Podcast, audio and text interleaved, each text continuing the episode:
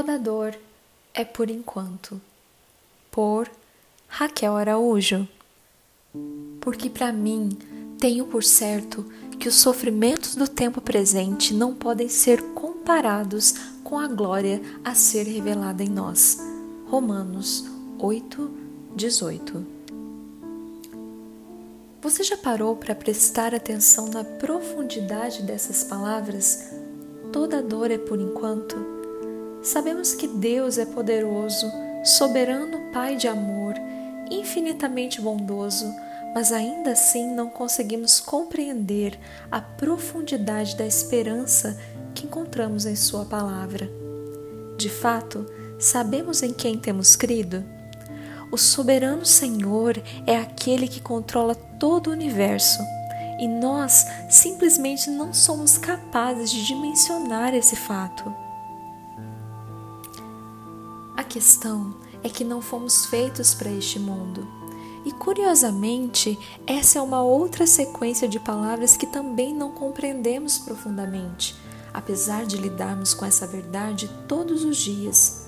Fomos criados para o que há de melhor na existência, de tal modo que não encontro palavras que possam expressar tamanha grandeza, porque fomos criados para a glória de Deus e o que nós conhecemos que podemos comparar com a glória de Deus? Nada.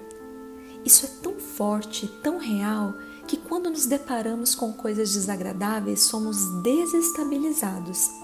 Dezenas de elogios e uma crítica, e ainda assim a maioria dos seres humanos se apegam à única crítica, porque não fomos criados para o que há de desgostoso e cruel.